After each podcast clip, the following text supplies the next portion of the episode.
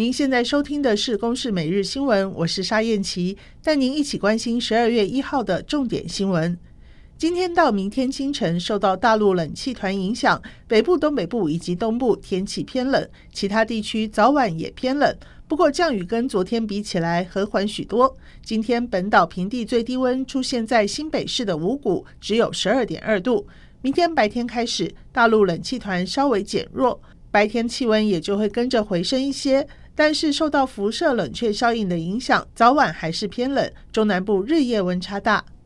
立法院昨天三读通过税捐稽征法部分条文修正，将逃漏税现行罚金六万元以下提高到一千万元以下，并增订个人逃漏税达一千万元以上、营利事业漏税额在五千万元以上的案件加重处罚，处一年以上七年以下有期徒刑，并科一千万元以上一亿元以下的罚金。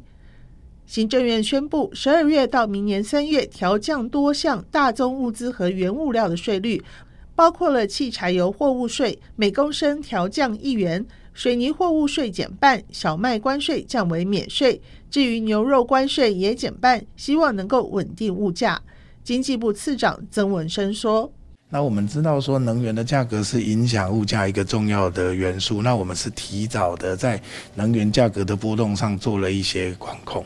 配合政府调降货物税，中油和台塑都宣布，今天起汽柴油每公升将各调降一点一元。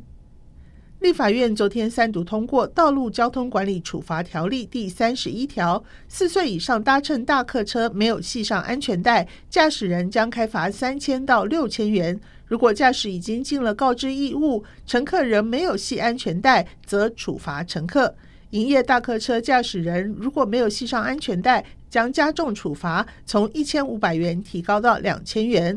而针对大货车、大客车过弯时会产生内轮差，常常会遇到视线死角，酿成死亡事故。三读通过之后，车辆必须依规定装设行车记录器。行车视野辅助系统以及新加入防止卷入装置，三项都必须装设，否则最高可处两万四千元。如果防止卷入装置没有办法正常运作，最高开罚一万八千元。